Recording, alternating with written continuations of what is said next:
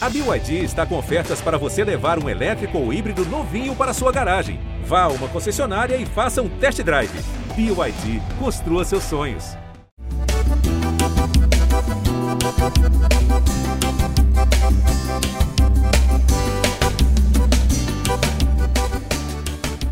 Foi fazendo a ligação direta entre o sertanejo e o pagode que ele decolou. Felipe Araújo conseguiu colocar o pagonejo atrasadinha no topo das paradas em 2018. Mas o caminho do sucesso não foi tão fácil assim. Isso porque, no meio de toda dedicação e investimento na carreira, ele ainda tinha que lidar com a perda do irmão Cristiano Araújo. Ele se reinventou, criou uma identidade própria e agora está aqui para contar pra gente como faz tantos feats sem tirar os pés do sertanejo. Felipe, prazer Oi, receber você. Bem-vindo. Prazer, muito obrigado. Bom dia. Tô muito feliz em estar aqui com vocês hoje, batendo um papo muito legal sobre música. É sempre Vamos bom falar sobre música, né? E, pois é, esse é um dos desafios assim da minha carreira. Eu gosto muito de misturar tudo, né? Gosto muito de é, passear pelos outros estilos musicais, pelos outros gêneros musicais, trazer um pouco é, de, de, de tudo que eu ouço, de tudo que eu gosto de ouvir para minha música, mas sempre mantendo a essência sertaneja em pé, né? Acho que isso é muito importante. A gente vai falar sobre isso. Antes eu queria começar falando da do seu último trabalho, o Última Noite ao Vivo. E eu queria saber o que, que esse trabalho traz de novidade para sua carreira, para você. Ah, esse trabalho ele é muito legal, assim, porque eu, eu contei com participações incríveis, grandes feats nesse, nesse projeto. É, Jorge Matheus, Luan Santana, Israel e Rodolfo, assim, grandes amigos, mas também pessoas que eu me inspiro demais também e que têm uma carreira brilhante.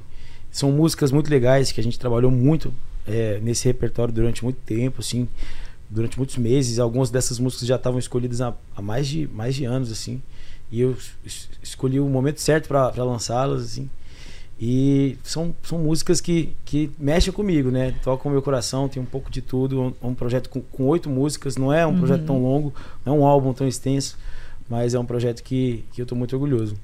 E como que você fez a seleção para essas músicas, principalmente as inéditas, né? Você comentou aí que estavam algumas no armário. Como que você fez a seleção para esse disco? Então, assim, é. Acho que o momento, né, também, é, que a gente gravou. A gente gravou esse, esse álbum em junho do ano passado. Tá lançando agora. A gente foi lançando as músicas aos poucos, né? Algumas músicas. A gente lançou primeiro a música com Jorge Matheus, que é Esses Caras São Ligeiros. Depois veio a música com Israel Rodolfo, é, Você Não Merece Eu. E no final do ano passado lancei Última Noite com Luan Santana, que é um feat que eu tava esperando, aguardando desde o começo da minha carreira, porque eu sou fã demais do Luan. Sim, sou fã demais do Israel Rodolfo também, do Jorge Matheus. O Israel Rodolfo também é a primeira vez que a gente grava juntos. Mas o Jorge Matheus já tinha gravado meu primeiro projeto. é, foi muito especial, uma música que, que tocou muito, que fez muito sucesso, que foi Chave Cópia. E agora a gente regravou. é, a gente gravou de novo, né? Juntos fizemos outra colaboração. E, só que o Luan, o a gente já conversava há muito tempo, a gente já tentava escolher alguma coisa, escolher alguma música, esperar um momento certo para fazer essa participação, esse feat. E quando surgiu a música Última Noite, quando eu ouvi a música Última Noite, era uma música que o Luan já conhecia, que ele tinha até pré-selecionado pro, pro projeto dele, pro Luan City 2.0, e acabou de última hora ele optando por meio termo, assim, ele tava entre ela e meio termo, eram duas músicas do mesmo, do mesmo ritmo e tal, do mesmo estilo. E aí, quando eu descobri que essa música, ele não ia gravar essa música eu já gostava da música, eu falei, cara, então bora gravar junto, eu acho que essa é a hora, essa, esse é o momento, essa é a música. E ele topou, ele gosta muito da música também e graças a Deus a música tocou demais. E, aproveitando muito que você falou do- desse feat com o Luan, essa música tem um palavrão no meio da música. Você tem uma outra música desse mesmo álbum também, que o, o próprio nome tem palavrão. Aham. É, assim, pensando num comparativo do seu início da carreira, que as músicas eram um pouco mais fofas, Leves. Vai certinho. Recatadas e do lar. Queria que você falasse um pouco disso. É- foi pra mostrar amadurecimento? É, uma, é um novo caminho do sertanejo? Eu acho que é um momento, assim, na verdade, né? É, e a música, por- não por ter o palavrão, que, que eu quis gravar essa música, eu quis lançar essa música, mas o palavrão tava ali no meio e tal. É, a gente podia- poderia até ter, ter mudado a palavra, principalmente na, na última noite, a gente poderia até ter mudado a palavra por outra coisa, mas não achei nada que fizesse sentido, tanto sentido quanto, quanto a palavra que- em questão. E na música Sorte da Porra também não achei nada que fizesse sentido, e eu gosto muito das músicas. Mas enfim, eu acredito que seja um momento também. Eu acho que o sertanejo tem, tem essa tendência também. Tem muitas músicas saindo aí com, com alguns palavrões. Uhum. Mas eu, eu confesso para você que, que eu acho que sempre que der para evitar é melhor. Porque eu acho que atinge mais pessoas. A gente tem que ter essa responsabilidade também, porque são muitas crianças que ouvem nossas músicas. É, são crianças que, que às vezes crescem é, ouvindo a gente, se inspirando na gente. Eu quando eu era criança, eu me inspirei muito em outros artistas, como Zezé de Camargo Luciano, é, Leandro Leonardo, por exemplo, uhum. e, e sempre tive eles como, como exemplo, né? Então, assim, a gente tem que dar o um exemplo também. Sempre que der para evitar, eu acho melhor. Mas nesses, nesses casos especificamente, acho que não tinha como. Acho que tentei até pensar em, em outras palavras que, que pudesse substituir, mas acho que fazia mais sentido dessa forma e eu, eu gosto muito das músicas. Você faz alteração, assim, você, quando você na em show, assim, quando você vê que tem um público mais infantil. Né? tem, tem. Às esse, vezes em televisão. É. Às vezes em televisão é, é assim, não é nem que, que, eu, que eu quero, é porque eu sou obrigado mesmo. é, só que esses dias eu fui fazer um programa de TV e acabei cantando. O pessoal falou, ó, por favor, na hora que for cantar essa palavra, talvez melhor você deixar pro público, sei lá. Ah, jogar para ele, joga eles galera, completam. Tá, é. eu esqueci, fui um sentimento ali, esqueci, cantei, mas, mas acabou passando, passando assim, despercebido. Mas algumas vezes tem que, tem que, tem que dar uma censuradinha, né? pra versão pra rádio, vai ter alguma alteração? Ou é assim mesmo? Vai ter que ter, porque, vou te falar, na versão da, assim, na rádio, cara, quase todas as mesmas da minha carreira eu tive que mudar alguma coisa. Por exemplo, Atrasadinha, tem várias rádios no Brasil que não, eu não posso cantar a parte que eu peço aquele vinho do bom. bom. Por exemplo, vinho. Uhum. É, por conta do vinho. Aí eu paro pra pensar, tipo, é, até Jesus, até na Bíblia, né? O vinho tá, tá, tá ali, existe e tudo mais, mas, mas é pedido da rádio, a gente faz e. Mas sempre tem que ter alguma alteraçãozinha ou outra, né? E a gente teve que gravar, eu tive que gravar, por exemplo, atrasadinho, a gente tive que fazer Vamos pular a pé a parte que eu peço aquele jantarzinho bom. A taça não merece tirar seu batom. Por exemplo, tive que mudar, né? Uhum. Então, assim, eu acho bem leve, bem tranquilo uhum. o, o, vinho, mas algumas pessoas acham que não, então às vezes a gente tem que fazer essas alterações mesmo. Acaba tendo Entendi. versões de várias versões. Várias, várias versões, várias versões da música, sempre, sempre. Mentira também, eu tive que, que alterar é, várias músicas assim da minha carreira eu tive que alterar para ir para rádio. Algumas rádios são, são religiosas, né? tem, uhum. tem uma uhum. parada assim também, então assim eu até entendo também. Uma das suas características é, que você tem na sua carreira, incluindo a Atrasadinha, são as parcerias, mas você também já fez com forró, axé. Uhum. É, como é que funcionam essas parcerias? É tipo um, um networking igual a gente faz aqui na, nas, nas, empresas, né? Como, como é que funcionam? Eu imagino que talvez seja assim, acho que é, é bem natural, na verdade, sabe? Uhum. É, por exemplo, quando eu fui gravar Atrasadinha com o Ferrugem, que é um artista de outro segmento uhum. musical, e naquela época a gente não se conhecia pessoalmente ainda, é, eu ouvi a música, aconteceu, aconteceu uma loucura. Na verdade, eu sou amigo há muito tempo do Bruno, do Bruno do Sorriso Maroto, sabe? E inclusive ele fez parte do meu projeto Clube do Araújo, uhum. ele foi ele foi diretor musical do Clube do Araújo junto com o Lele, enfim.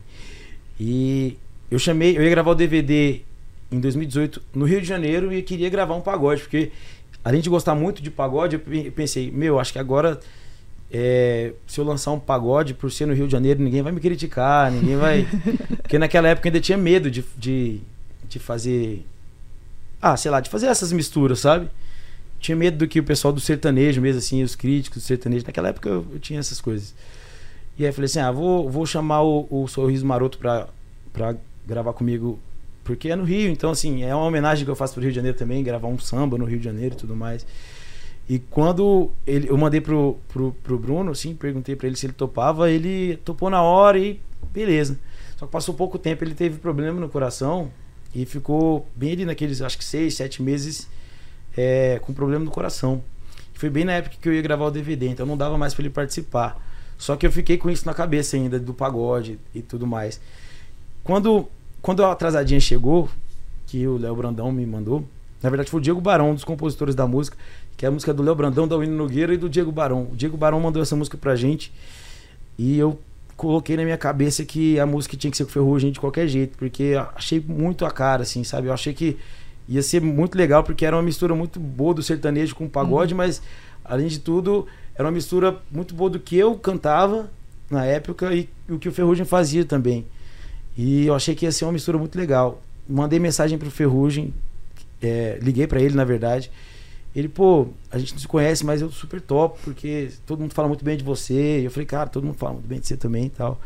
A gente se conheceu no dia da gravação do DVD. Nossa. E aí, pra você ver, foi muito natural, assim. Foi, eu liguei, bora, bora.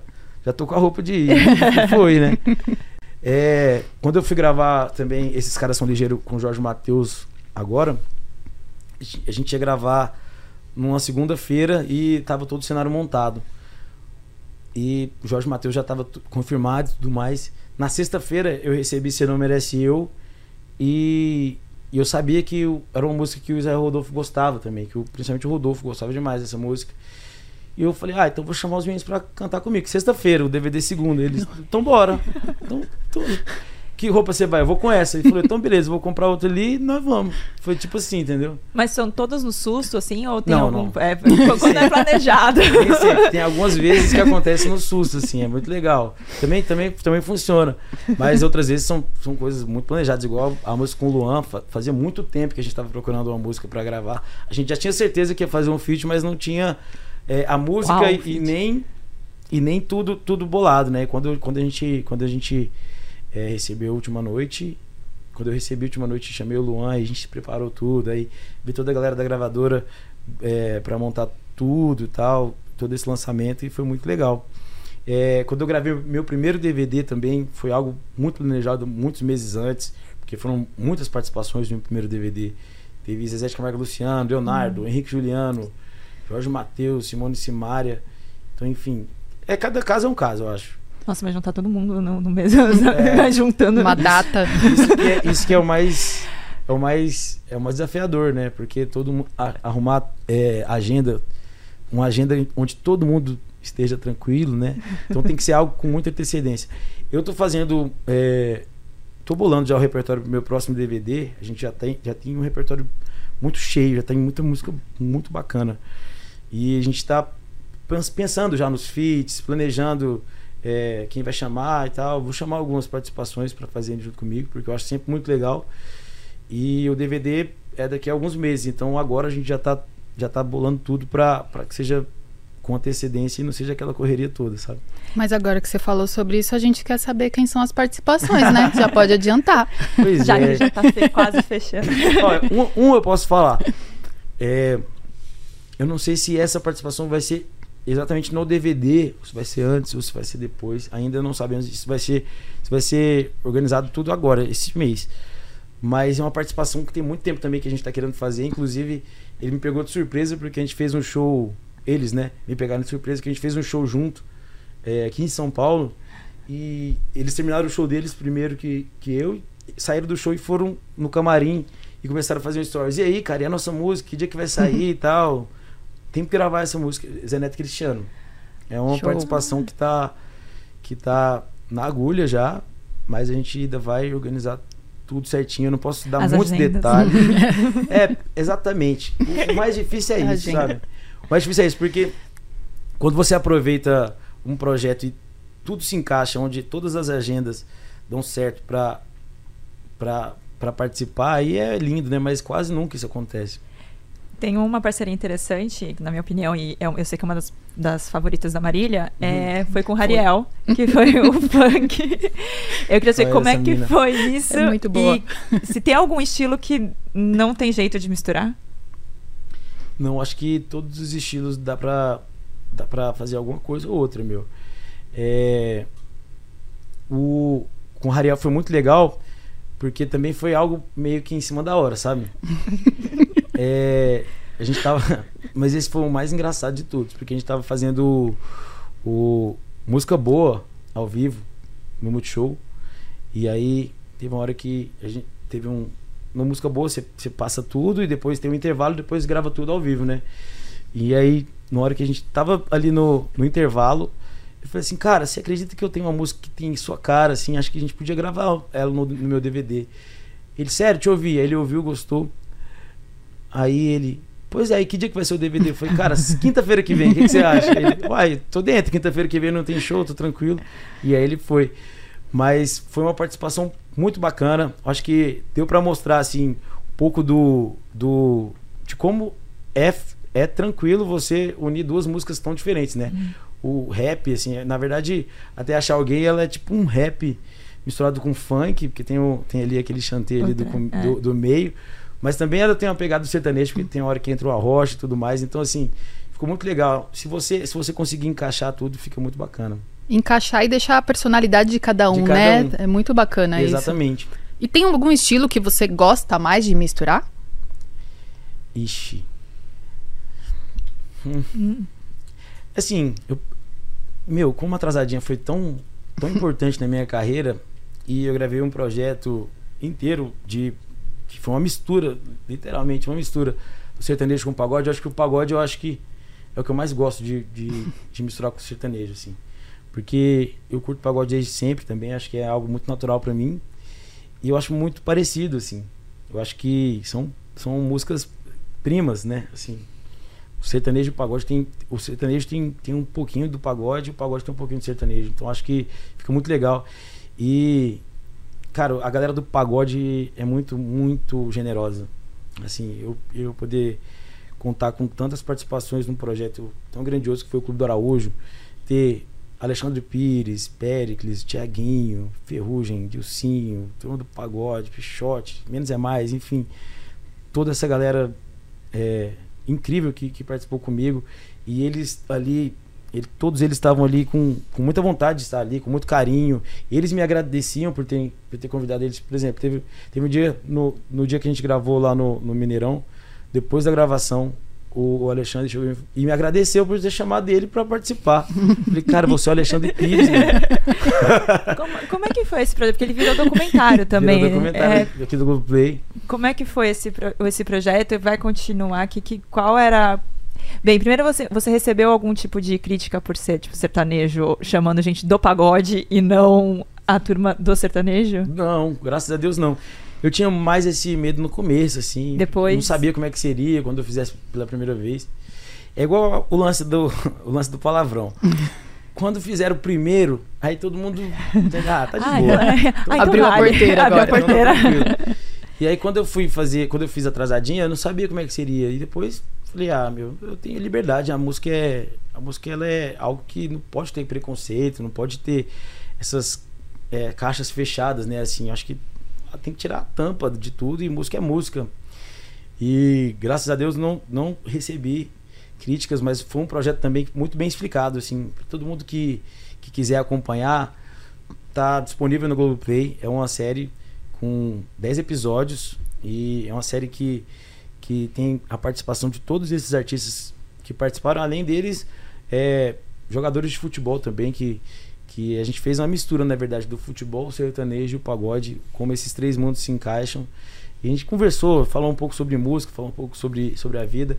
E esse projeto se ele acaba assim no, no, na gravação do DVD, né? E, e na gravação do DVD ali eu senti que a energia estava muito legal, todo mundo estava muito contente, como eu disse, com muito carinho de, de estar ali. E eu acho que foi um projeto muito abençoado. É um projeto que se encerrou com o Clube do Araújo mas é, é, é, é um projeto que eu tenho muito orgulho de ter, de ter feito. As músicas, tanto as músicas, as regravações, quanto as músicas inéditas, elas são, são músicas que, que com certeza fazem parte da minha vida. Eu pude regravar 10 grandes sucessos da minha carreira numa versão misturada do pagode com sertanejo. E pude regravar também as músicas junto com esses artistas, músicas que são sucessos da carreira, das carreiras deles, né? Então, é, foi muito legal. É um projeto que eu me orgulho demais. E você comentou já duas vezes que você. Fica à vontade. Meio, meio arrogante com esse óculos ali. Você comentou duas vezes já que você tinha medo do que as pessoas iam pensar naquela época. Uhum. É, que época é essa e por que, que você tinha tanto medo do que as pessoas iam pensar sobre suas decisões sobre a música, sobre e, músicas? Então, era uma época onde eu estava ali no começo de tudo, assim. Na verdade, já tinha muitos anos de carreira, mas uhum. foi no começo quando as coisas começaram a dar certo, né? Eu não queria que nada pudesse atrapalhar. E era algo que estava muito fora do que estava acontecendo no mercado no, na, na, na, época, né? Assim, em questão. Então, é, por exemplo, a galera do sertanejo, isso eu tô falando de 2015, 2016, que foi quando eu comecei a, a querer fazer feats com, com outros estilos musicais. A galera do sertanejo fazia feat só com sertanejo, era tipo isso, né? As, as, todos os estilos musicais, na verdade, eles eram muito nichados, Nichados, assim. Hum. É, a música nordestina, forró e tal, eles ficavam ali. E aí eu acho que em 2015 isso mudou um pouco quando o Wesley Safadão participou uhum. com Marcos Bellucci. Acho que foi um. abriu uma, uma porta, assim. Quando o Wesley Safadão participou com o Marcos Bellucci, foi aquele estouro e, e, foi muito bom. Aí depois veio a galera do, do forró mesmo participando com a galera do, do sertanejo, tipo chão de avião, veio participando com a galera aqui. E isso foi me deixando cada vez mais, mais tranquilo, né? Pra, pra poder inovar, para poder fazer o que eu sempre quis. Que era gravar uma música do sertanejo misturado com pagode. Pra mostrar o que eu gosto, né? E quando, quando a gente estava ali em 2017, que estava no, nos, nos, preparativos assim desse projeto que foi o Por Inteiro, que eu tava com essa ideia de gravar, de gravar uma música sertanejo com pagode, eu mandei mensagem para vários vários compositores de pagode, inclusive o Prateado. Essa música que a gente ia gravar junto é, com Sorriso Maroto era uma música do, do Prateado, uma música linda e tal, que já estava tudo certo, e aí o Bruno teve o problema no coração. Mas depois disso, os compositores de pagode continuaram me mandando as músicas, né? E a galera começou a fazer também, a galera do sertanejo também começou a fazer música pensando nisso, pensando, ah, o Felipe vai gravar um, um projeto no Rio de Janeiro, que ele tá querendo gravar um pagode. Então vamos fazer uma, uma misturinha aqui do, do sertanejo com pagode. Foi quando eles fizeram a atrasadinha. E foi muito importante para mim. Você falou do, do, do, pagode e eu já ouvi que você começou a sua carreira musical com uma banda de rock. Uhum. É, e, e você fala com muito, vamos dizer assim, com muito, muita paixão ali pelo pagode, assim, por que o sertanejo? Por que você ficou pensando? Você ficou pensando nisso aí? Não, é porque eu não falo tanto assim de sertanejo, porque parece que é, eu acho que deve ser meio óbvio para as pessoas, mas eu vou falar. Assim, o sertanejo ele é, faz parte de 90% da minha vida. Eu gosto muito tá. de outros estilos musicais, mas principalmente da minha infância, 100%. Eu só uhum. ouvi até os meus 8, 9 anos de idade 10 anos de idade, sei lá. Eu só ouvi Zezé de Camargo e Luciano. Eu ouvia pouco, assim, Christian Ralph e, e Leandro Leonardo. Eu só ouvia Zezé de Camargo e Luciano, porque meu pai é muito fã. Muito, uhum. muito fã. E ele não. E ele só colocava isso. E, e eu aprendi a ser muito fã também. E eu peguei, assim, a época mais incrível do Zezé e do Luciano, assim, né? Eu acho que finalzinho dos anos 90 ali, onde eles já tinham gravado e lançado as músicas ali do começo dos anos 90 e já estava fazendo muito sucesso. E são músicas muito eternas, muito diferentes das músicas de hoje em dia, eu acho. Que hoje em dia uma música ela dura um ano, ano que vem você não aguenta mais ouvir, uhum. né? As músicas do Zé de Luciano naquela época, eles lançavam em 91, e em 99 elas ainda estavam fazendo muito sucesso. Então, assim, é, o sertanejo, ele, eu peguei um, um, uma época assim no sertanejo que eu me orgulho demais de ter, de ter vivido aquilo, que foi final dos anos 90 e começo dos anos 2000, que aí depois veio Bruno Marrone, Edson uhum. Hudson, aí veio o comecinho do sertanejo universitário. Então, assim, nessa época eu, eu, eu era sou muito, muito, muito grato por ter vivido isso, né? Mas o pagode, ele fazia parte da minha vida ali, quando eu, quando eu comecei a minha adolescência, assim, do, depois dos 11 anos de idade, eu comecei a ouvir, aí eu comecei a ouvir também, é, só para contrariar, comecei a ouvir Exalta Samba e comecei a gostar também. Quando eu comecei a gostar, assim, das primeiras menininhas, assim, na escola, é, eu, lembro, eu lembro muito na minha cabeça, assim, de ficar o dia inteiro ouvindo só pra contrariar, por exemplo. Isso mexeu muito comigo, mexeu muito. Eu tenho uma memória afetiva muito boa disso. E o, o rock também fez muito parte, assim, da minha, da minha adolescência. Porque foi uma época onde a gente montou a banda e eu entrei na banda. O projeto foi mais ou menos o seguinte: era um, era um projeto da Universidade Federal de Goiás que eles convidavam alunos da minha escola, minha escola faz parte da Universidade Federal de Goiás, para ensinar música. Uhum. E aí tinha as, as turmas de canto, turma de violão, turma de bateria, turma de guitarra e tudo mais. Eles pegaram os melhores alunos de cada, de cada turma e montaram uma banda. Quando chegou no consenso ali é, do que, que a gente ia tocar na banda, o principal estilo que a galera mais votou lá foi rock. A galera gostava mais de rock. Eu não conhecia tanto, mas eu, eu me identificava um pouco, assim, eu gostava de, de ouvir e tal. Ali eu me apaixonei pelo rock, porque a gente ficava ensaiando e eu comecei a curtir mais, comecei a conhecer mais. Conheci, conheci é, bandas naquela época ali que fizeram muito parte da minha adolescência, que foi, por exemplo, Linkin Park, hum. Green Day, né? Enfim, a gente tocava um pouco disso e, e, foi quando eu me apaixonei pelo rock. Mas o sertanejo até essa época ele dominou assim de não deixar nada entrar, sabe? Hoje você está mais aberto, assim, como é que você faz as suas pesquisas de estilo, como é que de o que, que vai entrar, assim, como é que você pesquisa música nova, sonoridades novas? Sonoridades novas. Meu, assim, é, tudo depende muito da matéria-prima, né? É, tudo depende. É, eu componho bastante também, então tudo depende da, da composição em si. Não, não é qualquer música que você pode fazer ela virar qualquer Estilo. ritmo, né? não é. Então, assim, é, escuto muitas músicas, componho demais. Toda semana componho pelo menos umas três, quatro vezes. É, e aí a gente vai ouvindo, a gente vai, eu vou pensando muito também. Por exemplo, tem uma música que, que eu recebi é uma música bem diferente, assim, a melodia dela é bem diferente, só que é uma música bem romântica, ela é no piano e tudo mais. Pra você ver, ó, você ver onde vai a loucura. Aí sabe aquela música do, do Seal, aquela é, Kiss, Kiss from, from a Rose? Rose? Então, eu já pensei, pô, vou fazer um arranjo nessa música baseado nessa música do Seal, entendeu? Eu sou meio doido, sabe? Pensando, é meio natural também. Eu acho que não, não, não tem uma pesquisa. Ah, agora eu vou pesquisar, tá? É, é o que, que chega para mim e me faz dar uma viajada assim. E aí eu participo de, de todo o processo de criação das músicas, porque gosto muito de estar tá junto. Os arranjos também eu, eu faço junto com, com o Blenner, que é meu produtor musical. Entra ali para dentro do estúdio, pensa, pensa, pensa, experimenta muita coisa e no final vira o que vira. O Cicred nasceu no Rio Grande do Sul e hoje está no Brasil inteiro porque há mais de 120 anos acredita que cooperar é somar para multiplicar. Diante de tudo que o povo gaúcho está vivendo, o Cicred lançou uma campanha de doações, onde a cada um real doado por você, doa mais um real. Até o momento, mais de 10 milhões de reais foram recebidos nessa iniciativa e o Sicredi aportou o mesmo valor doado, totalizando mais de 20 milhões de reais. E não é só o dinheiro. O Sicredi também tem se envolvido em diversas ações para apoiar colaboradores, familiares, associados e locais afetados, com o apoio de 16 centros de distribuição de donativos. Saiba mais em cicred.com.br barra. O Rio Grande do Sul conta com você, com o Cicred e cada brasileiro. A gente tem bastante pergunta de composição para você, então vou deixar um pouquinho mais para frente. Só voltando um pouquinho no seu começo de carreira, teve rock aí, teve pagode, você também formou uma dupla sertaneja no começo, mas quando você começou solo, muita gente te anunciava duas duplas, duas duplas uhum. rodou bastante, hein? Uhum, é porque comecei cedo com 12 anos, né?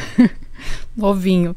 Quando você começou solo, muita gente te anunciava como irmão do Cristiano Araújo, uhum. sempre assim. Como que você levou isso, né? Porque você começou cedo, você era muito novinho, estava lidando com a perda do seu irmão. Como que era para você isso? Chegar no lugar e ser sempre comparado ou linkado a ele, né? Na verdade, eu nunca me incomodei em ser comparado com o Cristiano, porque quando a gente é comparado com alguém que é tão bom quanto o Cristiano foi, quanto o Cristiano é, assim, é até um motivo de orgulho, né? Mas eu, eu ficava com receio do que as pessoas fossem pensar, principalmente quando eu chegava numa cidade e a divulgação do show era baseado nisso, sabe? Eu ficava com receio das pessoas pensarem que aquilo vinha a partir de mim, sabe? E aí eu ficava, ficava até meio que chateado com isso, ficava grilado com isso, porque chegava na cidade aí tinha um outdoor, aí tinha uma tinha lá tipo, escrito bem grande assim, o irmão do Cristiano Araújo e embaixo Felipe Araújo. E naquela naquela época assim, tudo que aquele contexto que a gente estava vivendo, Cristiano acabar de nos deixar e tudo mais. Eu pensava que as pessoas pudessem receber isso com sensacionalismo, sabe? E com certeza era um sensacionalismo. Eu ficava muito lado. Inclusive, todas as vezes eu falava com o pessoal do meu escritório para para conversar com os contratantes que faziam isso e, e falar, pô, vocês estão pisando na bola, porque é, até entendo o cara querer divulgar o show dele e usar isso. Não, não entendo, na verdade. Não, não consigo entender, porque usar isso como marketing é muito ruim, sabe? Eu acho que. Eu acho que é, não, não, não, não, fa- não faz sentido, assim. Eu acho que não é, não é legal você aproveitar de uma situação dessa, né? Pra, pra tentar fazer o show dar mais gente, enfim. Mas o meu único receio era esse, porque ficava com medo das pessoas acharem que eu tava querendo aproveitar de uma situação, sendo que eu não tinha nada a ver com isso. É, até nos programas de TV, quando, quando eu fazia alguns programas de TV, assim, recebia as pautas antes e falava, pô, isso aqui tá demais. Tem muito sensacionalismo aqui e tal. Mas e aí chegava na hora do, do programa de TV, tudo mudava e ficava do jeito que, que as pessoas queriam que ficasse, né? E aí isso me incomodava um pouco porque o meu único receio, como eu disse, era como as pessoas que estavam assistindo iam iam iam, né, perceber isso, né? É, assimilar tudo aquilo, né? Então, é, nunca quis usar de, de nada do, do, do que aconteceu para me promover. Sempre tentei fazer o meu trabalho da melhor maneira possível. Sempre faz- tentei fazer basicamente o meu trabalho, sem, sem vincular nada. Eu acho que por conta disso eu tô aqui até hoje também. Porque se, se eu tivesse aproveitado de uma situação, se eu tivesse é, usado disso para me promover, eu acho que não teria durado nada, assim, tinha sido muito passageiro. E graças a Deus, hoje já são oito anos aí só de carreira solo, 12 anos de carreira. E graças a Deus as coisas têm acontecido na minha vida. Um senhor de 60 anos já, praticamente. É, se contar a época do, do, do pagode do rock, no pagode, na verdade, pagode eu nunca cantei profissionalmente, mas se for pegar da época do rock pra cá, eu, sei lá, vai ser. Foi 12 anos, eu tô com 28, eu não sou muito bom de matemática. 16? E a gente também não. Ao vivo assim. Deixa pra lá. 16 anos aí, ó, na, na estrada. Então é muita coisa. Co- Como é que é, você falou do é, em relação a, a, a ter orgulho de ser comparado com o Cristiano? Como é que como é que ele te influenciou? O que que ele te influenciou? Ah, principalmente. Ah, sim, eu vou falar das coisas profissionais, porque das coisas pessoais eu posso, eu posso eleger milhares, né? Mas no profissional, principalmente o amor que ele tinha pela música e, e o tanto que ele é, priorizava fazer tudo da melhor, da melhor maneira possível. Assim, o Cristiano sempre foi uma pessoa muito, muito perfeccionista. E acho que isso vem um pouco do meu pai, porque meu pai é muito perfeccioni- perfeccionista, inclusive até é chato, assim, de vez em quando, às vezes, quando a gente tá no estúdio e tal. Mas eu, eu, eu levo isso pra mim também, porque eu também me transformei numa pessoa muito perfeccionista. E eu acho que meu pai trouxe essa influência pra gente. Mas o Cristiano, ele sempre fez tudo com muita vontade e com muito amor, assim, sabe? E, e muito desejo de que fique o melhor possível. E eu acho que isso, isso eu, eu trago um pouco dessa inspiração que ele, que ele, que ele leva, sabe? Assim, todas as vezes que eu, eu vou subir num palco, eu sinto um, um amor tão grande que eu, eu lembro um pouco de como era ele, assim, quando ele estava subindo num palco, todas as vezes que ele ia gravar um projeto. E isso tá, tá bem nítido, assim, na minha cabeça, na minha memória, porque eu vivi todos os, todos os projetos da carreira dele, eu estava junto com ele ali, né, vendo tudo acontecer, participando do, de toda a concepção do, do projeto e tudo mais. Então, assim, ele é um exemplo muito grande de como ser um grande vencedor, assim, vitorioso. O Cristiano sempre foi uma pessoa muito vitoriosa, porque ele sempre fez tudo com muita maestria, assim. E eu, eu tenho eu tenho na minha cabeça que o Cristiano, se não for o maior, mas é um dos maiores intérpretes assim da, da nossa música sertaneja. Pelo talento, pela qualidade vocal, todo o alcance, extensão vocal, assim, a pessoa mais afinada que eu já conheci também. E, e eu tenho ele como um grande ídolo, né? Um grande exemplo.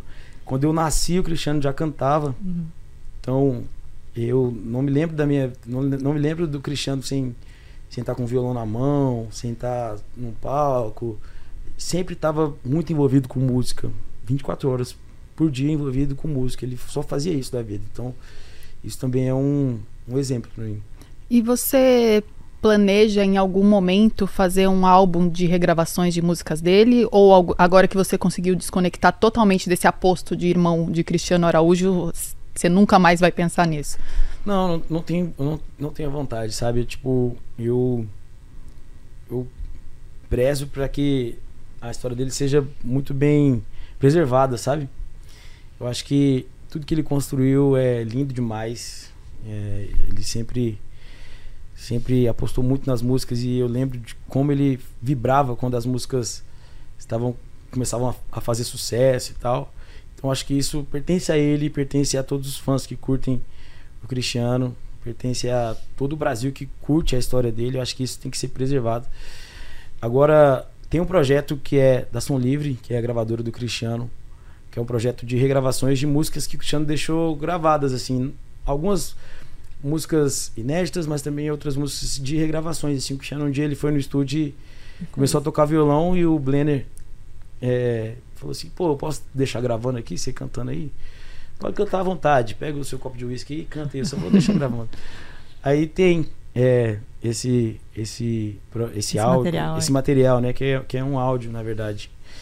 E ficou muito bonito, inclusive é, a Som Livre tem, tem o, o, a vontade de convidar grandes artistas da música sertaneja, já convidou alguns, tem outros que vão que, que, que ainda vai sair algumas músicas que vão sair ainda com participações de outros artistas, mas já teve uma música que foi com participação do Jorge Mateus, que foi Tempo ao Tempo, e outra música que eu participei, que que é Não Tenha Dúvida, né? Que eu participei junto com meu pai também e junto com o Cris. E aí vão ter outras músicas com outros artistas, eu não posso falar ainda os outros artistas, porque eu não participo desse projeto, eu não, eu não sei em que pé que tá, sabe? Eu Achei não... que você já ia é, colocar segredo aí de novo. De novo. Não quer falar das participações. mas eu não quero falar porque eu não sei mesmo, é porque tá eu não, não tô esse, por, esse por dentro bem. mesmo. Tá perdoado. Eu não tô muito por dentro, mas tem outras participações e esse projeto tá muito bonito, assim. É, e eu acho que é uma forma de matar um pouco a saudade, de, de trazer material novo, assim, pro ouvido da galera, né? A galera sente saudade de ouvir coisas novas do Cristiano. Mas eu, eu prezo para que tudo que ele já construiu, tudo que foi lançado por ele seja muito bem preservado. E a história dele foi construída com, com muito amor e com muita maestria e eu acho que tem que ser, tem que ser preservado. Legal. Como é que você percebeu, como é que foi para você a estratégia dessa desconexão e quando é que você percebeu que, é, ok, você agora está numa, realmente deixou perdeu esse aposto de ser irmão do Cristiano. Como é que foi para você? Como é que isso chegou para você? Como é que você percebeu disso, essa desconexão? Sim, é, esse processo, na verdade, ele na, foi, foi bem acontecendo mesmo naturalmente, porque era programa de TV que queria falar só a respeito disso e eu recusava. É, inclusive, eu fiz alguns programas que falaram muito a respeito disso, mas isso aqui foi não foi algo que foi que foi que, que, eu tinha controle, entendeu? Assim, foi algo que aconteceu. É, aconteceu, não foi não foi não era escolha. Não foi minha escolha. Mas é, todas as vezes que alguém queria aproveitar de uma situação para fazer isso, para fazer esse vínculo, eu tentava ao máximo. Eu acho que isso foi parte muito de mim. Tanto é que as pessoas que trabalham ao meu redor, às vezes, elas sempre deixaram mesmo na minha mão, assim, tipo, o que você acha? Eu, não. Ah, então tudo bem. Sempre me respeitaram muito, sabe? Porque eu queria mesmo é, preservar toda a história do Cristiano e, e, deixar tudo, tudo bem, bem, assim, do meu jeito, fazer o meu trabalho da minha maneira, com as minhas músicas, falando a respeito do meu trabalho, sabe? É, e eu acho que isso foi bem natural, isso foi acontecendo.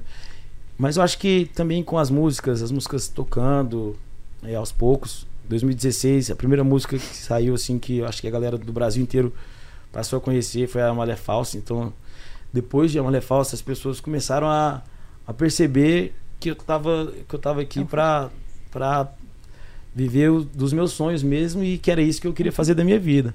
Porque Acho que no começo tinha muita gente que pensava que depois que o Cristiano faleceu, eu comecei a cantar. Tipo assim. Teve uhum. muita gente que deve é, ter pensado sim. isso. Tipo assim, não. Você tá aproveitando desse. É, é, tipo, era um menino que, sei lá, jogava bola e aí. não, vamos fazer ele virar um cantor. Acho que tinha muita gente que pensar isso, né? Mas aí eu acho que com, com o meu primeiro projeto ali, é, um, dois, três, com participação daquele, daquele tanto de gente que eu falei, e com as músicas do jeito que elas vieram, com tanta força, igual a Malha Falsa, Chave Cópia, acho que as pessoas foram percebendo que eu não tava de brincadeira, que, que esse era era isso que eu queria fazer da minha vida, sempre foi o que eu sempre quis fazer da minha vida.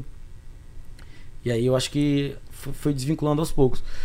Eu acho que o momento que eu percebi mesmo que é, as pessoas entendem o Felipe Araújo como artista e o Cristiano Araújo como outro artista foi depois de atrasadinha, assim. Que aí a música foi a música mais tocada do ano. Ela me fez alcançar é, coisas que eu jamais imaginava. Sempre sonhei, mas não imaginava que aconteceria da forma como aconteceu. Então acho que que foi ali, depois de atrasadinha. Eu lembro que nessa época tinha muita. Até hoje isso acontece, principalmente hoje, né? Mas só que nessa época foi quando eu, eu, eu percebi mais. É, nas primeiras vezes assim que eu fazia algum post e aí eu vi uns comentários é, comentando alguma coisa a respeito do meu irmão, ah, não sei o que, do seu irmão, do Cristiano, eu amo seu irmão, não sei o que. Aí eu via outros comentários embaixo, tipo assim, o quê? O Felipe Araújo é irmão do Cristiano Araújo? Tipo assim, Aí eu, fui, eu, percebi que tinha. Aí eu fui, comecei a perceber que tinha pessoas que nem sabiam que uhum. eram, eram irmãos, né, assim. E eu acho que foi depois de atrasadinho que isso começou a acontecer. E aproveitando a atrasadinha, se tornou um grande hit, quer dizer, não só por causa disso. Um dos motivos que colocou a atrasadinha lá no topo foi aquele vídeo que viralizou do Vini Júnior um pouco desafinado, vamos Nada. dizer assim. Porque eu tô tão bem.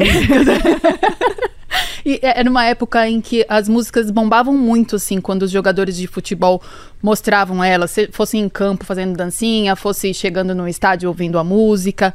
A gente tem visto muitos escândalos envolvendo jogadores de futebol.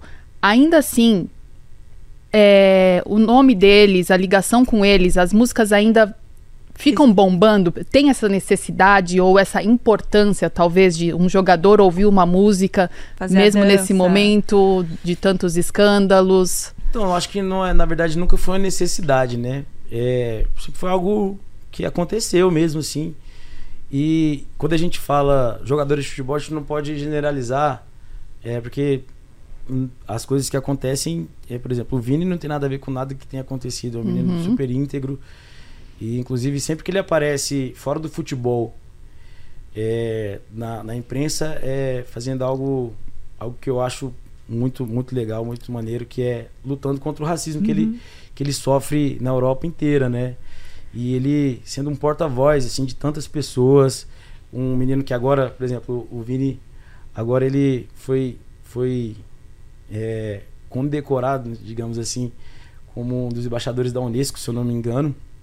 É, depois de tantos anos, acho que o segundo brasileiro que jogador brasileiro de futebol que que, que alcançou né, esse título. Acho que o primeiro foi só o Pelé e agora o, o Vinícius Júnior.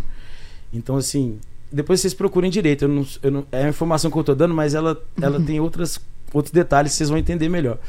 Mas o Vini é uma pessoa tão, tão legal, uma pessoa que, que tudo que ele faz é, hoje vira notícia quando a gente. Quando eu. Quando eu.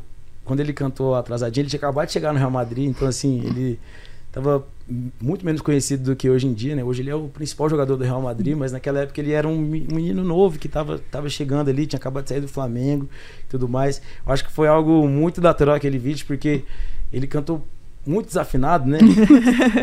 que isso? E o mais engraçado foi isso mesmo, assim. Cara, aquele vídeo ele é meio que perfeito. Assim.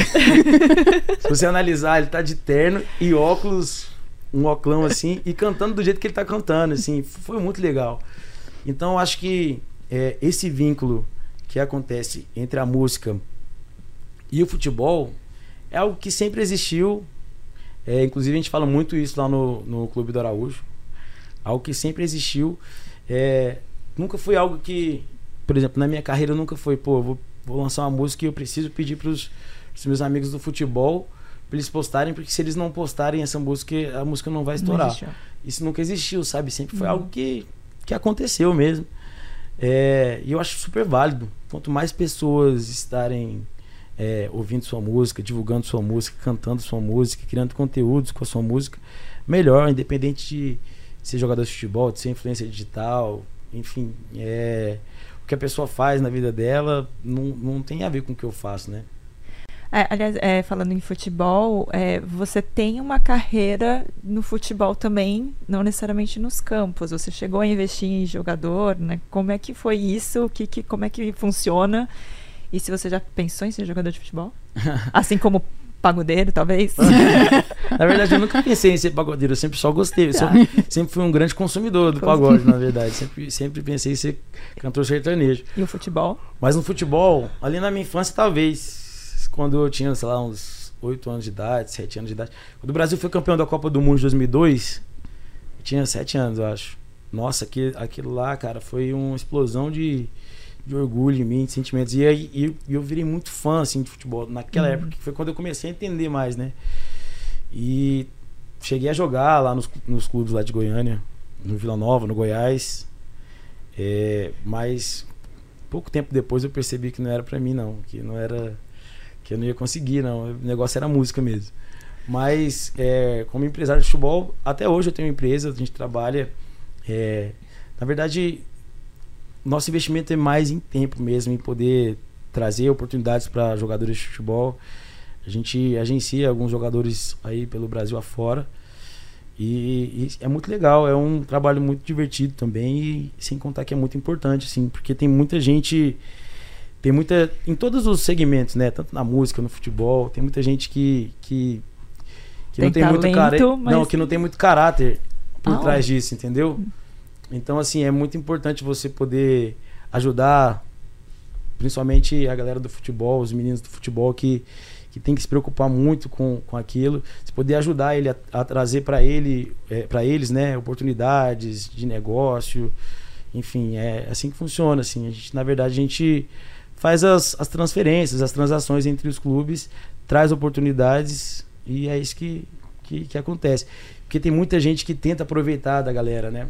E graças a Deus, nossa empresa é uma empresa muito séria. Eu tenho outros parceiros também no, no futebol aí, outra, outras empresas que trabalham junto com a gente também, que a gente tem sociedade e graças a Deus, eu, graças a Deus a galera que, que trabalha com a gente, todo mundo está muito bem. E essa parte de empresariamento tá rendendo mais do que a música financeiramente? Vai se aposentar daqui a pouco do microfone? Não, é impossível me aposen- aposentar da música porque a música é sempre é um vício, na verdade, né? Acho que posso estar bilionário que eu não vou conseguir parar porque tenho muita vontade. Pelo menos eu posso fazer isso hoje, né? Que eu tenho 28 anos de idade. Não sei quando eu tiver 65, quando eu tiver 70.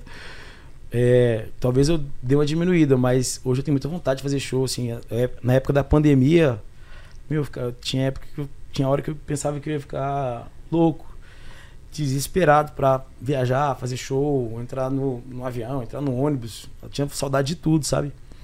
Então, aposentar eu não vou não. Mas o, o futebol também dá um, dá um dinheirinho legal. Qual dá mais? Pra mim, a música. Pra mim, a música. Porque também, é, meu foco sempre, sempre vai ser a música. Meu foco sempre vai ser trabalhar com a música. Então, assim, é, se eu tivesse mais tempo pra trabalhar com futebol, se, se eu não tivesse a música, é, talvez eu, eu teria mais jogadores, porque a gente tem que se dedicar demais, né? Na verdade, a gente tá trabalhando com vidas, né? Com, com pessoas. Então, é, se eu tivesse mais tempo e não tivesse a música, talvez o fut- futebol traria mais dinheiro, mas, mas a música é sempre meu foco e o futebol é só um complemento. A música é.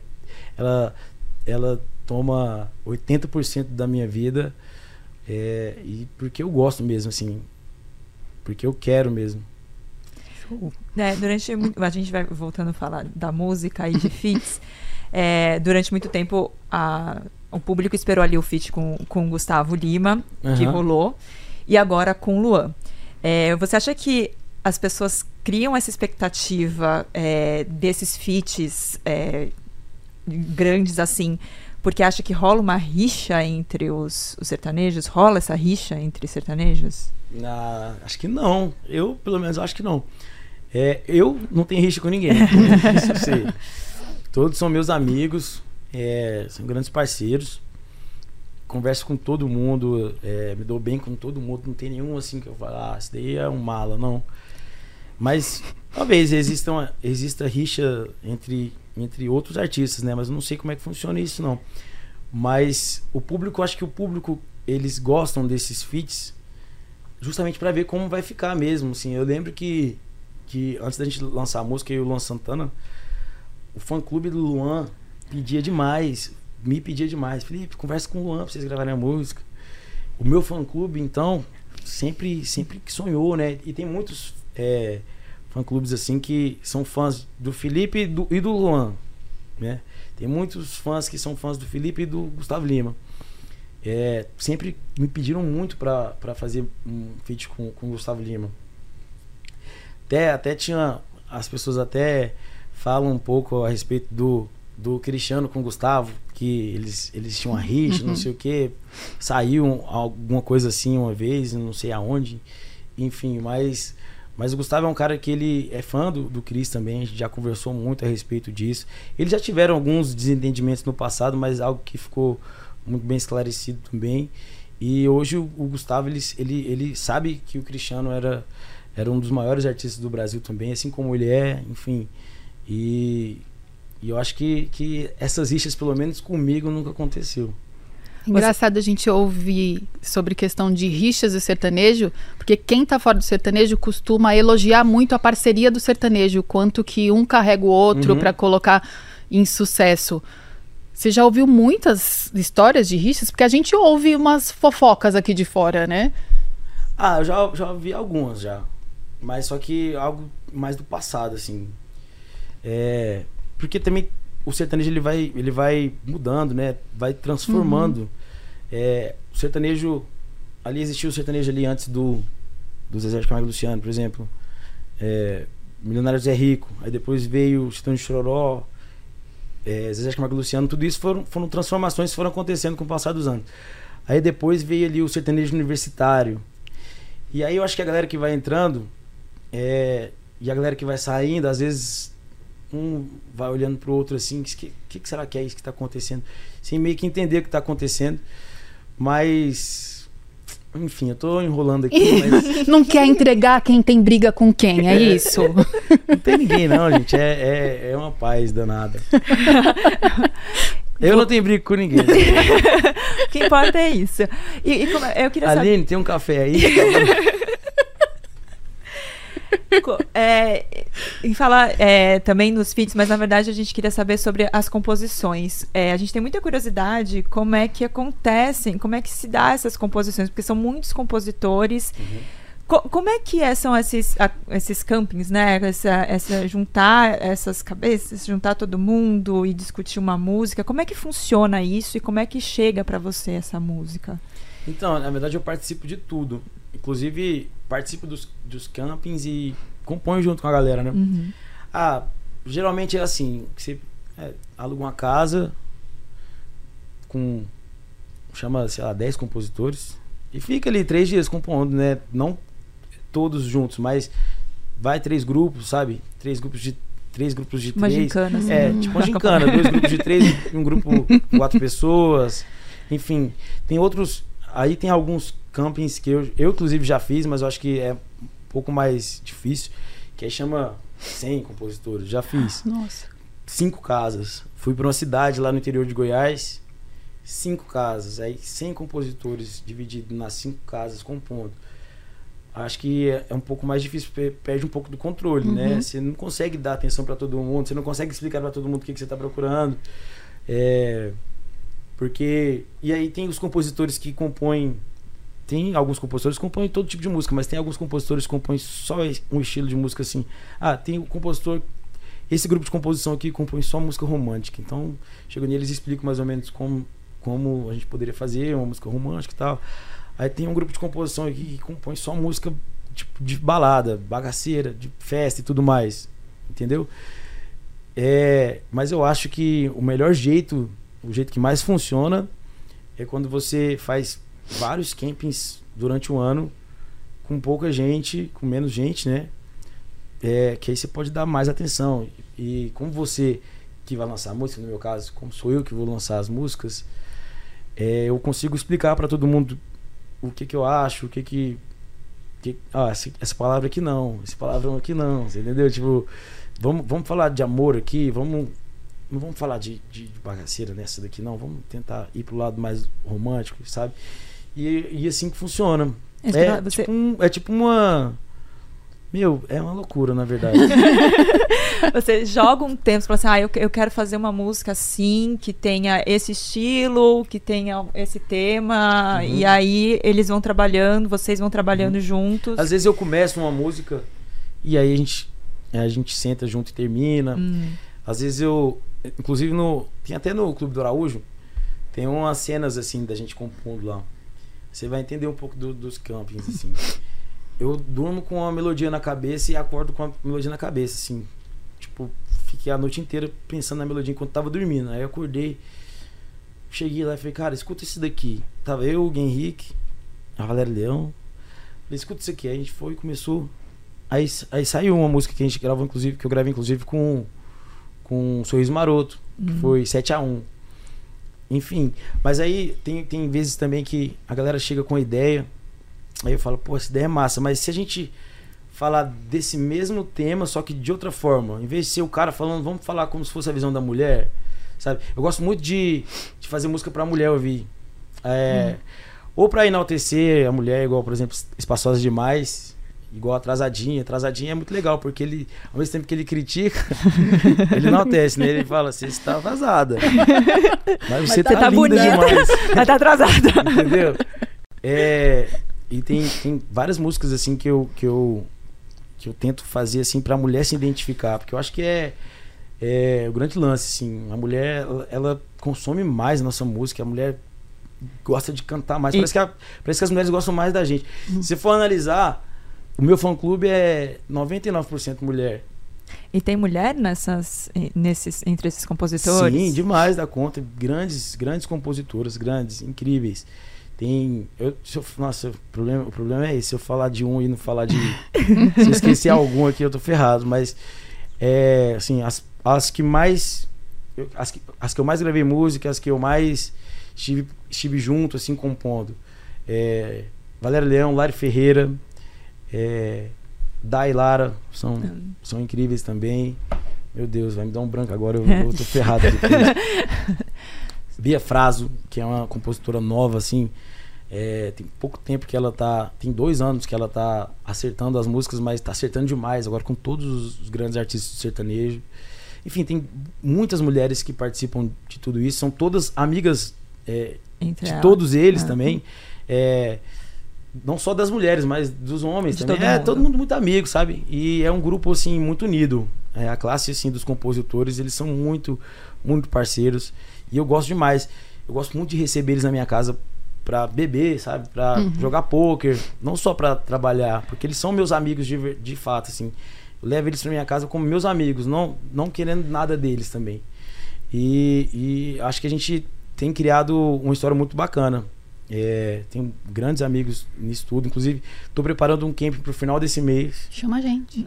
Vocês querem lá fazer uma cobertura? Eu, eu tenho curiosidade têm ver. Eu, com Vai ser lá no interior de é só Goiás. música É, são, mesmo, são três, clima é, que é, sabe? são Essa três dias. Vai ter, é, tem um horário assim pra começar e acabar. Tem um horário assim, agora tá na hora de abrir a cerveja, a gente vai. Vamos fazer um churrasco? É tem. Você acha que não? Tipo, é, a gente começa geralmente de manhã. Eu, eu chego um pouquinho mais tarde que a galera. Mas a gente tá, como tá todo mundo ali na casa, tem uns que acordam cedo demais. Tem uns doidos que acordam e já vai correr, bicho. Tem uns doidos que acordam às seis da manhã e vai correr no mato, assim, ó. Dá, dá, dá uma volta. Marília. Nossa senhora. Não, mas eu, eu entendo. Eu queria ser esse. Eu do- não. Eu queria ser essa pessoa, sabe? Mas sim, a gente tá ali os, tre- é, os três dias, aí acorda cedo, já chega, já começa a compor. Aí eu acordo na hora do almoço, Mais, um- mais no Almoço. time. almoço, e aí a gente fica o dia inteiro, o dia inteiro, o dia inteiro. Aí quando dá, sei lá, 9 horas da noite, que já não tem mais como pensar em nada, tá, a cabeça tá fritando já. E aí a gente abre uma cerveja e fica conversando, falando mal dos outros. Brincadeira. Não, é, con- conversando, trocando ideia. Às vezes, às vezes a gente leva uma maleta de, de poker e fica brincando de poker. A galera gosta também, a galera do- da- do- dos compositores, muitos compositores gostam muito de poker também. Aí vai dormir, aí acorda no outro dia e A assim, coisa. às vezes, às vezes ficam. Esse camping que eu tô organizando vão ser dois, na verdade. Vão ser é, três dias, aí eu viajo pra fazer show, aí eu volto, aí vai ter outro grupo. Mais três dias, entendeu? E, e aí, como é que funciona a questão de, de direitos autorais? Por exemplo, se eu tô num, eu tô num camping lá compondo com vocês, aí nenhuma. A minha. a- a- o que eu sugeri, por exemplo, não entrou na faixa. Por eu estar junto ali no grupo, tem. é, eu, eu tenho alguma coisa? Como é que funciona essa questão dos créditos? Tudo depende do, do grupo que você tá. Tudo depende é, da forma como, como é tudo conversado, assim. Tem algumas, tem algumas pessoas que eu não, não gosto muito de, de, de dividir, não, assim. É, mas quando, quando você tá ali no meio de. tá todo mundo é, em busca de um. em prol de uma coisa, né? Às vezes, às vezes passa, mas tem algumas pessoas que não gostam. Aí conversa, explica, pô, nessa daqui você não fez nada, cara. Você não vai entrar, não. Tem que. Tem que Aí, a aí, aí depende da pessoa também entender. Eu Não sei. Isso é a parte mais minuciosa, assim. Tem que ter. Eu, como eu tô ali na, na paz, eu fico, eu fico tentando apaziguar tudo. Vocês já perceberam que eu sou uma pessoa bem apaziguadora, né? Tá tudo bem. Mas sabe o que, que acontece? Muitas vezes, eu acho que o mais legal dos compositores é o quanto eles, eles conseguem. Ao mesmo tempo que eles estão querendo se matar agora, eles conseguem ser melhores amigos nos próximos cinco minutos depois, sabe? Principalmente quando vai fazer uma música, aí eu dou, um- eu dou, eu dou um tema e falo uma coisa, aí você não concorda. E aí, tipo, aí tá feio, tá- já tá feita a briga, sabe? Tem algumas. Vou falar um aqui que ela, ela é conhecida por isso, um pouco, assim, que é a Valéria Leão. A Valéria Leão, meu Deus do céu, o que eu já separei de briga da Valéria Leão no meio de uma composição, assim, tipo assim, a Valéria fala uma coisa, aí outra pessoa vai e retruca a Valéria. Eu falo assim, Valéria, ele não quis dizer isso. não foi isso que ele quis Ele dizer. disse, mas. Ele, ele não quis falar isso, fica tranquilo e tal. Aí é uma briga e tal. Mas daqui 10 minutos os dois estão se abraçando, já estão bebendo junto e Tipo tal. Big Brother, né? Já pensou? É, Aí no dia seguinte, ah, tá tudo bem. Você comentou de, de bebida no camping. E a, e a gente tá num momento que muitos sertanejos têm desabafado sobre os problemas com a bebida que, da carreira, que fa- é, o sertanejo sempre foi muito famoso por isso, né? De Exatamente. Queria que você falasse qual a sua ligação com, com a bebida e o que, que você acha desse momento que as pessoas estão falando mais abertamente sobre essas questões.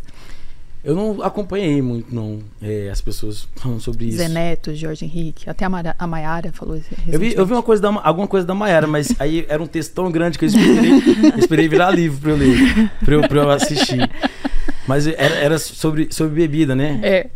Cara, eu eu bebo normalmente, assim, bebo socialmente. É, Por shows, você No bebe palco. no palco? às vezes, às vezes sim, às vezes sim. É, principalmente no final, assim, quando já tá terminando, depois, no camarim e tal. Não, não costumo beber antes. Às vezes eu tomo uma dosinha antes só pra dar uma soltada, assim, só pra dar uma. Quando eu tô mais nervoso, às vezes. Às vezes tem situações assim que a gente fica um pouco mais nervoso. Né? Aí eu dou uma, dou uma bicadinha só pra dar uma, dar uma relaxada. Mas eu acho que. Eu acho que isso é um assunto que cabe a cada um, né? Eu acho que é algo pessoal demais. Eu acho que todo mundo tem que ter o controle, porque ali você tá trabalhando também. Eu acho que não, não pode passar do limite, mas até certo ponto em que vai te ajudar a se soltar, a relaxar. Porque a gente que trabalha com música tem, tem muita coisa. Não é a mesma coisa de, de você entrar no escritório e, e trabalhar, né? A gente tá fazendo show e às vezes a gente tá ali com 50 mil pessoas e tem, tem, todo mundo tem suas fraquezas e suas inseguranças, né? E às vezes pode te ajudar. Quando não passa dos limites, quando, quando você não quando você não deixa de entregar o seu melhor, quando você não deixa de fazer o seu trabalho da melhor maneira possível, tudo bem, eu acho, pra mim. Eu eu encaro dessa maneira. Já aconteceu já de, de eu beber e passar um pouco do ponto e no outro dia ficar muito mal por conta disso, né?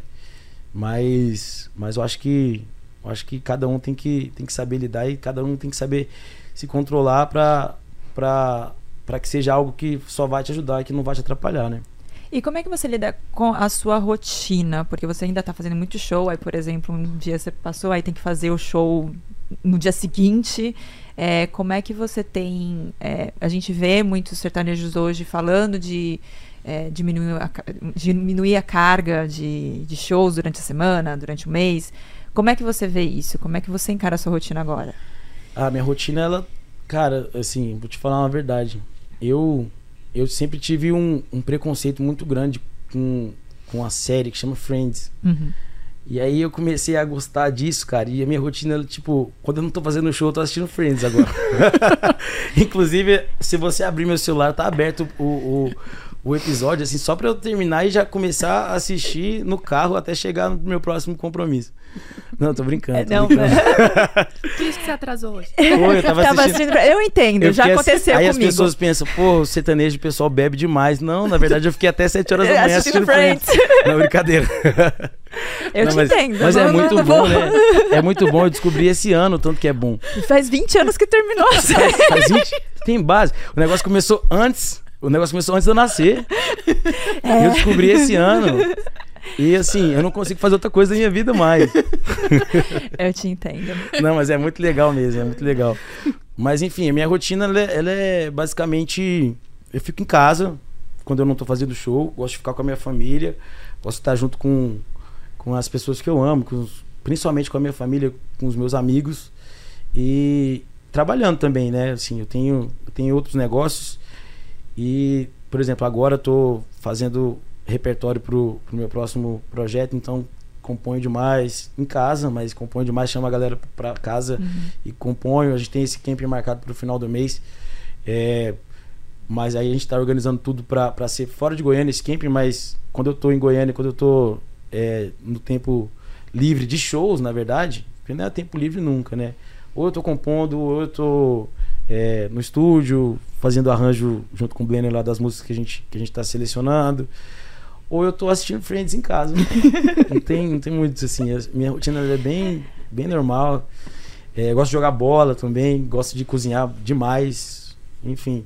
Mas eu acho que eu ainda preciso fazer muitos shows durante muitos anos. Porque, primeiro, que eu não consigo ficar muito tempo sem fazer show. Tá. Você falando com- pandemia foi difícil. É, foi muito difícil. Então, assim, eu não, eu não pretendo diminuir o ritmo tão cedo. Quero continuar fazendo isso, porque eu acho que tô novo, acho que eu tenho, tenho que aproveitar é, minha vitalidade, né? É, assim, eu acho que tem que aproveitar enquanto assim, eu consigo viajar, fazer um show atrás do outro e construir tudo que, tudo que eu desejo construir, principalmente na música, porque eu acho que quanto mais shows você faz, quanto mais cidades você vai, quanto mais pessoas é, se sentem impactadas com o seu show, com a sua música, é melhor para para um resultado final do que você quer transmitir para as pessoas, né? E eu fico tão feliz quando eu chego na cidade e eu percebo, assim, a maioria das vezes isso acontece, eu percebo que as pessoas saem do show felizes com, com aquilo, né? Com, com aquela experiência que tiveram no meu show. Então, é isso que me, que me move, que, que é um combustível para mim. Então, pretendo fazer durante muitos anos o máximo de show que eu puder. Sim, não, não também igual, igual uns amigos meus aí que fazem 40 shows por mês. Isso, isso aí também é desumano, mas, mas assim, a gente tem uma média de 15 a 20 shows por mês. Eu acho que isso é, é legal, assim. Eu acho que nessa média dá pra, dá pra aguentar muito tempo. Infelizmente, com muita dor no coração, eu vou ter que encerrar. A gente encerra aqui o nosso papo. Vou deixar agora você terminar o seu episódio de Friends. Felipe, muito obrigada por chegar aqui, por vir aqui, chegar aqui na com a gente, bater esse papo com a gente. E se você quiser rever essa conversa, vai lá no site do G1. Até mais. Tchau, tchau. Valeu, gente!